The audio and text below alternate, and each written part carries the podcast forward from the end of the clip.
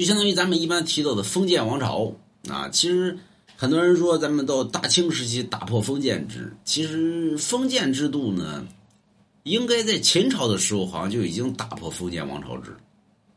咱们都知道封建迷信啊，封建指的就是封土建国制，也就是在于周天子当年打下天下之后呢，封王制齐楚燕韩赵魏秦。啊，各个封封王闭起自己大门，不与外界联系。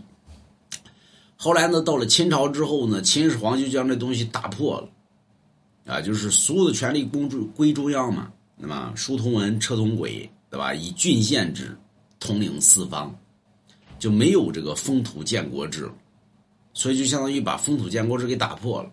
有些人说呢，那最后呢，不还有吗？有封王制，封王制呢是有。但是王的权力还是归于中央的。过去呢，咱们说封土建国制呢，是属于什么呢？这个国王的权力是国王的，就是我这边呢不归你中央管，对吧？你是你，我是我，我管我自己的，你少掺和。但是自秦朝之后呢，你再怎么王，你哪怕异姓王呢，还是同姓王呢，你都得归中央管。